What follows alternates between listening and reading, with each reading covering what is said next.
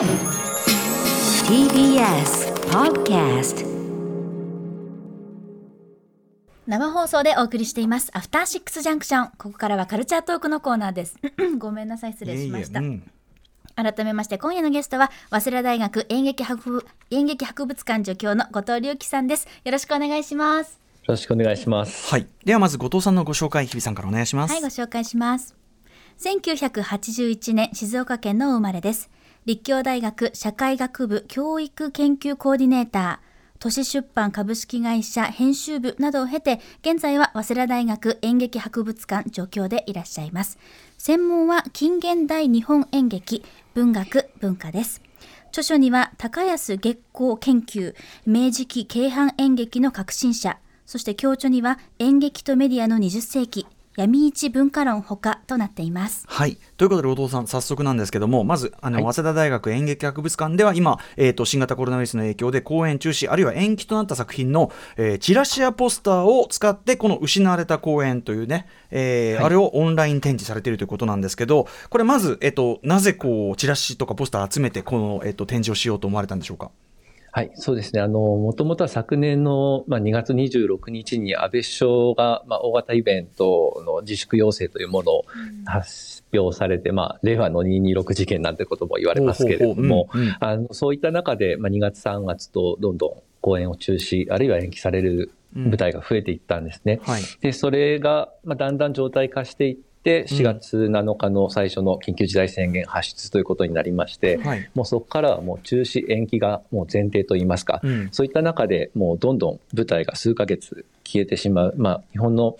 ある意味ではエンタメを含めた文化産業活動を停止した期間になってしまうと思うんですね。はい。そういった、まあ、その空白ができてしまったことは、まあ、事実としては変わらないんですけれども、ただ単にそれをなかったことにするのではなく、うんうん。空白は空白として、はい。あるいはその上演されなかったといううん。事態そのものをきちんと記録しておく必要が、まあ、あるのではないかというところで、うんうん。あのまあ、それがきちんと未来に伝わっていくことが重要だと思いましたので、はい。あのまあ、資料の調査ですとか、うんうん。情報収集を始めたというのが、まあ、一番の最初のきっかけですね。なるほど。確かにねあの後世すごい例えば後世から見たらなんでこの時期だけ何もないんだろうね、うん。なんつってそうですね。ちゃんとね記録も何にもなければ、単にぽっかり穴が開いた状態になってしまうしもっと言えば、その間に企画されたり考えられたことっていうのも実際にはあるわけだからね、それそうですね。それはねアーカイブ化してその記録しておくということは本当に、あ文化的な意義ですよねそれはね。はい、うん、で具体的にどういう動きをされたんでしょはい、その後、まあ、えーまあ、早稲田大学も緊急事態宣言にとどまって在宅勤務が原則になっていくんですけれども、うはい。まあ、あの、う何も動けないものですから、とにかくインターネットで、えーインターネットで、とにかくその公演が中止になっていく、なくなっていく情報を、まずは集めまして、はい。まあ、リスト化をどんどん進めたんですね。うんうん。はい。で、その後に、まあ、だんだん、えー出向ができるようになっていく中で、うんうんえーまあ、各団体うん。劇場、劇団さん含めて、はい。まあ、多くの方も、現場の方々が一番もう苦しく負担が大きかった時期だと思うんですけれども、どうにかそのあたりで、あの、ご負担のない範囲で、えーご協力いただけないかということで資料提供の呼びかけをしたんですが、はい。やはりその3月ぐらいからもうすでにうん。多くのチラシ、ポスターというものが廃棄されていると、その公演がなくなってしまったことで、うんうん。もうなんでしょうね、はい。捨てざるを得ないとい言いますか。これやっえてえ中止せざるを得なかったがむしろもうええ。えっていうかえもう、ええ。もうこれぐじぐじしてもしょうがねえっつってね、うん。前に進んだからなんつって。いやそうですよね。逆にねこううわーって白紙にしたい気持ちもあるから、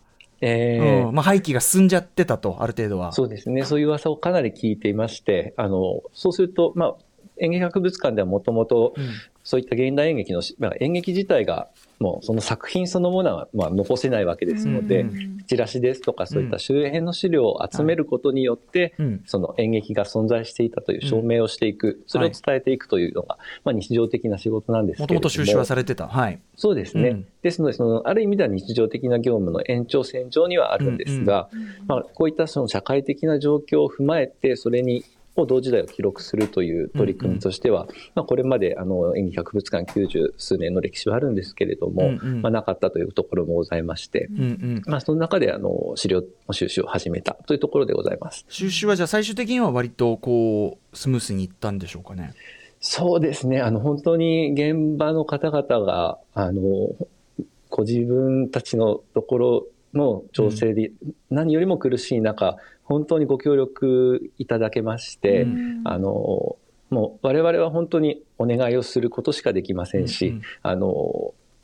ご負担がかからないようにということを考えるしかないんですけれども。これでも後藤さんね、はい。そのつくはいえっと印刷されて廃棄されたものとかならともかく、例えばその、もうそもそも印刷をやめましたとか、あ、はい。形になってないようなものも結構あるんじゃないですか？はい、えーそういったものもあのデータの段階、本当に全部デザインが済んで、うん印刷直前で止まったところもありました、うんうんうん。そういったものはあのデータでご提供くださった方もいらっしゃいました。いやーでもしかしこれだけその確かに演劇という営みがね本当に実質的に止まったことってこれ、うん例えば戦時中とかはい、いろいろこうあると思うんですけどね有事っていうのは、それとくええ比べても結構やっぱ異例ですか？これだけ止まるのは。いや、もう本当にか、本当にかつてないことだと思いますね。戦時中でさえある程度は続いててた、例えば。もう戦時中も、あの、もちろん空襲で劇場そのものが焼けてしまったりということは、あれたら別ですけれども、はいまあ、火事にあったりですとか、うんうんあの、でも空襲警報が鳴るまでは舞台を続けていて警報が鳴ったらもうみんな避難して解除されたらまた戻ってくるみたいな、そういったお話も伺ったことありますそ。れだけショーマストゴーオンがね、ずっと続いてきたのに、うんってことですもんね。ええまあ、それだけにこのそうですねあの収集活動っていうかこの今の時点でできるだけ早く調査活動をして体系化するってこれ実はすごく大事なことですねこれね。そうですね、もう初動をできるだけ早くというところで動いていたところはあります。うんはい。だって公演は失われても、うん。でも実際に動いた人その人たちの思いっていうのははい。ずっと生き続けてるわけじゃないですか、うんうんですからやっぱり残すっていうのはそれだけね大事な意味はあると思いますけど、実際どれぐらいの量が集まったんでしょそうですね、えっ、と、まあ、我々が調べている公演の、まあ、タイトル数なんですけれども、うん。今のところ1700タイトル以上は、あの、ああの、まあ、それは中止になった公演の数なんですけれども、うんうんうん。まあ、その中で、えっと、まあ、チラシやポスターを含めてうん。集まっている資料が、まあ、一つの団体で複数資料あるんですけれども、うんうん。600数十点以上は、あの、こちらに、あの、ご提供いただいておりまして、うんうその中から、まあ、チラシ、あるいはポスターといったビジュアルをオンラインで展示するという動きになっております。現在これはオンラインで見れるようになってるわけですね。はい。うん。これちなみにですねこれ日本の演劇界の状況ですよね、はい。世界的にってどういう感じなんですか？こういうこうコロナ禍の演劇の記録という。えっとですね、まあ、あの、なかなかこのチラシという文化があの日本独自というところもございまして、あの海外ですとあのレパートリーシステムですとか、あのまあ、ロングランのシステムがうんうん。あるものですから、その度ごとにこう、チラシを作って巻いてというようなことが、なかなかあの日本のある意味ではちょっと特殊な文化でもあるというところがございましてあの、まあ、まあ私が直接関わっているプロジェクトでは日本なんですけれども、うん演劇博物館としましてはあの別のものがうんうん。あの、まあ、各国の演劇を研究しているチームを作りまして、うんうんえーそこで、あの、いろんな調査報告が上がっておりますので、あの、演劇博物館のホームページから PDF でご覧いただくことができます。そっちはそっちで別の動き方をしてるわけですね。うん。はい。そしてこれあのどうでしょうね。その実際にこの今回のチラシとかポスターを寄せていただいた皆さん、まあ、コメントも合わせて展示掲載されているそうですけども、はい。反響っていうかその当事者の反響っていうのはいかがでしょいや、もう本当に、えー何度言いますか、あの、いただいたその、まあ、メールなどの電話でのやり取りの中で、まあ、そのご本人の自分の中でしかしまっておけなかった、その自分の中で解決するしかなかったことが、こういった形で、まあ、まあ、公に開かれたことによってう、、はい、まあ、ちょっとじご自身の中でそれが解消されたといいますか、うんうんうん。まあ、比較的その多くの方がまあありがたいと言ってくださることもありますし、うん。あの供養の場みたいな言い方をしてくださる方もいやー。あの多くてですね、はい。あのまあ、我々は本当に場所をご準備す、ご用意するということしかできないもので、うん。なんともあのこちらからはもう供養の場に使ってくださいみたいなことは全く言えないんですけれども、はいまあ、そういった反応は。いやーでもねまさにあのこの間あの日比さんもご覧になったっていうさあの街の上でもそうだけどええ。要するにその誰も見ることがなかったかもしれないけどそこに確かに存在したもの営みを記録しておくって、これが文化の役目とも言えるぐらいで、本当に。なのですごく実は本質的なお仕事されてるんだなって感じもするんですよね、これに関しては。いや、それは本当にありがたいことで、やっぱりその記憶というものもその一つ一つ違っていますし、まあ、オンライン展示では資料、チラシの画像ということで出しているんですけれども、まあ、コメントをつけたというところには、やはりその、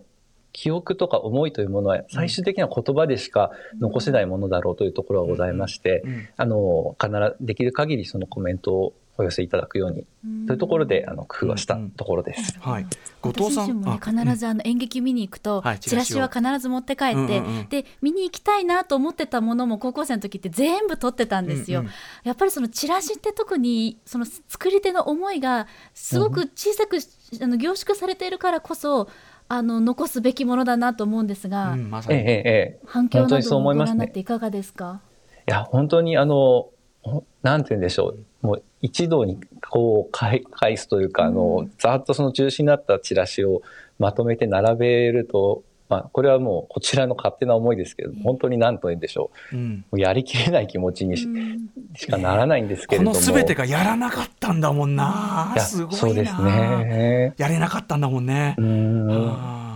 やっぱちょっとグッとね、そうですね、うん、悲しくもなるけど、でも同時になんかやっぱりこう、うんなんつうのかな。まあ、こういう形で見れるっていうこと自体のね価値も感じるしあとこう後藤さんから見てこう、はい。この間にこう大きな空白ができたことによるそのさまざまな影響っていうんで、なんかうん。見えてきたことってあったりしますか、あそうですね、まあ、各ジャンルでさまざまな影響あると思うんですけれども、まあ、個人的にはやはりいわゆる話題ニュースに上がりやすい、大大規模の、まあ、大劇場で行われる、うん。まあ、エンタメ的な舞台ですとか、はい。あの小劇場演劇といったものはもちろんなんですけれども例えば児童演劇ですとか、うん。まあ、人形劇ですとかあのそういったもううん。劇場ではなく学校を巡回するようなうん。公演というものが、やはりその学校を使えないという場所が、はい。はいあの使えないことによって軒並み、えーなくなっていくというケースも非常に多かったそうなんですね。うんうん。そうするとやはり、まあ、例えばまあ劇団四季さんなんかも心の劇場という取り組みをずっと続けられていましたけれども、それも止まってしまいましたし、うんうん。将来演劇の観客になるかもしれないうん。子供たちと演劇との出会いうん。の機会というものをもう失われてしまったということもあると思うんですね。また作り手の側としてもそのこういう事事態の中で、まあ、うん。生活できなくなったですとか、うんうん。あの辞めてしまう演劇を諦めざるを得ない人というのもだ大勢いらっしゃったと思うんです。か。そうすると、まあ、例えば若手の小さい劇団だったとしたら、もしかしたら将来ものすごい作品を作る可能性があったかもしれないような方々も、そこで、その、まあ、これもうん。家庭の話になってしまうんですけれども、そういったあらゆる可能性というものが奪われてしまった、失われてしまったというところ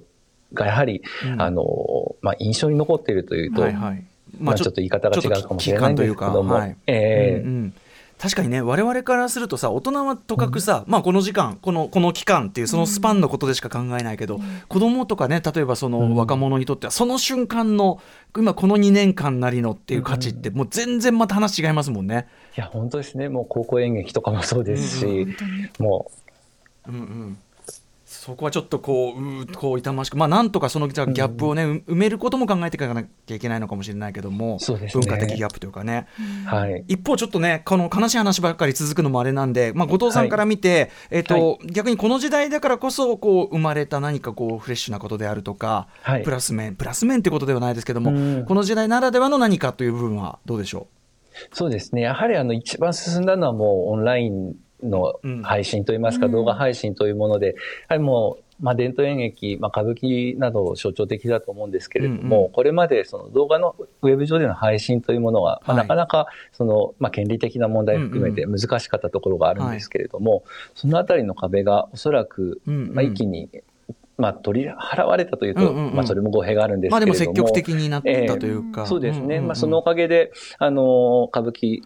まあ、役者さんがどんどはんウェブ上で活動されて、まあ、例えば、あの、松本幸四郎さんのズーム歌舞伎ですとかそれがまた新しい表現の可能性というものにつながっていくというところでうん、まあ、一つ見えてきた光のかなとも思います。はいあとこの今回のねその公演されなかったそのものたちとのある意味裏表関係だと思うんですけどその、はい。もうコロナを踏まえた後のその演劇表現っていうところも当然変わってきますよね、今後はね。そうですね。やはり、もう少なくとももう、この、いわゆるソーシャルディスタントといいますか、うん。社会的距離が完全に解消されない限り、以前の劇場環境というものは戻ってこないと思いますので、うんその中でもそのいわゆる新しい生活様式の実践と言われるような、うんまあ、マスクも含めてですけれども、うん。そういったものを逆手に取ったような、まあ、例えば、まあ、あのパルコ劇場さんでが再開さ公演だった、まあ三谷幸喜さんの「大地」という作品なども、うんそのソーシャルディスタンシングバージョンという形で、うん。もうそれまでの計画とは一点演出や舞台装置を変更して、うん。それを逆手に取った作品がどんどん生まれているということも含めて、まあ演劇のしぶとさといいますか、はいはい。えー力強さを感じるところではあるかなと思います。うんうん、なんかまあそこにこう演劇的な試みがあってで今は幸いにもそういうインターネットを通じてこうアウトプットであったり我々も触れるこう回路はあるわけだからええ。なんかそういう意味ではこうまあどっこい消えるわけはないというかね当然ね、うんうんうん。あのーという部分もたくましさの部分というかね。いや、本当にそうですね。もう、かあもう私はもう一観客でしかないので、もうそこを信じて応援していくしかないんですけれども。うんうんうん。そして、えっと、後藤さん、えっと、現在はオンラインでの今展示になってますけど、6月3日はい木曜から一応こうリアル展示というか、えーそはい。の演劇博物館での本当に場所でのはい展示というのも始まるんですよね。はい、うん。そうですね。まあ、今お話ししたような、まず、あの、オンラインですとか、あの、ソーシャルディスタンスのような、いわゆる、まあ、い実は演劇っていうものは我々の社会とか生活と地続きだったんだということ、うんうん。ようなことを示せるようなあの展示にはなるんですね。はい。で特にやはりあの、まあ、昨年からのこの時系を時間をずっとたどるんですけれども、特にやはりその序盤戦一番もう模索と苦難が続いていたうん。中のえー時間というものの記録ということがメインになっている展示になります。うんうん、まあでもなんか本当にむ先ほどね日比さんも言ったけど二度とこんなことことを繰り返したくはないけど、うん。なんかやっぱこの瞬間にしかなかった出来事でありね。時代感でありっていうのをきっちりこう刻んでおくっていうか、うんうん。多分思い返してもに例えば2020の春こうね、うん。2021はこうっていうのがやっぱりそれをちゃんとこう我々もこう刻むためにもね、うん。めちゃめちゃ大事な試みかなっていうのは本当に思いますね。そうですね。ん。ありがとうございます。さらにこれあの失われてしまったチラシたちを見るだけでもしかしたら自分だけじゃなかったって思うことあが確次へのステップになるんじゃないかなとすごく思いました。あの夢を諦めてしまった人たちがもしいたとしても、他にも仲間がいたと思うだけで何か次につなげるエネルギーになるんじゃないかなと思いますからね、ぜひ見ていただきたいですね。うん。そうですね。あの、今本当にそういうふうにおっしゃってくださる現場の方も大勢いらっしゃいましたので、うん。あの、どうにか我々も、あの、及ばずながらお手伝いできればと思っております。こういう時だからこそ演劇の力、そうですね。ね欲しいですからね。うん、さっきねあの日比さんが紹介してくれた「A Day in the Life」ともちょっと通じる話ですね、はい。世界では。ね。これは漫画だけど、世界でもちゃんと一人じゃないよっていうかね、うん。孤立してるわけじゃないっていうのをこういう表現が伝えていくっていうのもね、ありますからね。はいといったあたりで後藤さんありがとうございます。僕的にはあとやっぱりさっきも戦時中って例出しましたけど、はい。例えばええ。パンデミックって日本でもそういう流行り病感染症みたいなのって、はい。かつてもあったわけじゃん。その頃のなんはいかそういう記録とかってあったりするんですか？そういう。そうですね。もう今回100年前のあのスペイン風邪のことが非常に比較対象に上がるんですけれども、うんうん。スペイン風邪の時が本当にあの、全部劇場は空いていまして、あー。の、